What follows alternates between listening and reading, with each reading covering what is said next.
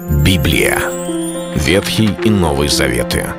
66 книг, 1189 глав. Ее писали 40 человек, 1600 лет. Но автор один — Бог. В течение года вы узнаете о 365 важных стихах Библии на 7 разных тем. Слово, Бог, Христос, вера, жизнь, семья, церковь. Программа «Три минуты Библии». Стих дня. Куда пойду от Духа Твоего и от лица Твоего? Куда убегу? Псалтырь, 138 Псалом, 7 стих. Разве может человек убежать от Бога? Конечно же нет. Пытается ли делать это? Конечно, да. Столько раз люди пытаются как-то спрятаться от Бога, тем самым доказать себе, что они невиновны, или они не знали, или они забыли о том, что Господь сказал. Это скорее не попытка убежать от Бога, а попытка убежать от самого себя. Самый первый пример мы находим в начале Библии, когда Адам с Евой шили себе смоковные листья, когда они спрятались, и Господь заговорил, «Адам, где ты?» И тот сказал, я услышал твой голос и убоялся, потому что я наг и скрылся. Но как можно скрыться от Бога? И почему Господь говорит, где ты? Неужели Бог не является всеведущим? Как можно спрятаться от Него? Но его зов, где ты, обращен к Адаму. Не потому, что Бог не знает, где Адам. Адам не знает, где он.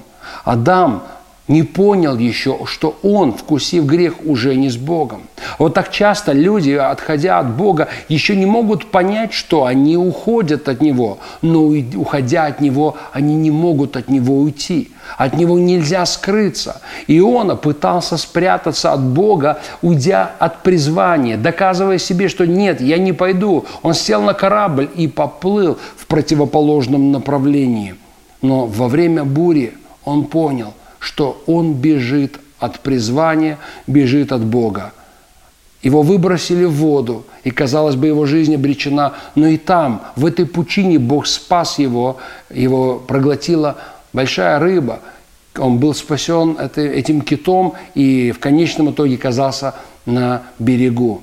В нашей жизни бывает ситуация, когда нам кажется, мы прячемся от Творца. Некоторые не хотят из-за этого идти в церковь, чтобы их не заметили, не посмотрели в глаза, не спросили, ну что с тобой случилось, что произошло. И поэтому просто сидят дома и смотрят интернет. От Бога не спрячешься. Он видит нас везде. Самое лучшее – открыть свое сердце и идти к Нему. Он Бог вездесущий, Он всеведущий, но Он и благой, и милосердный, и любящий.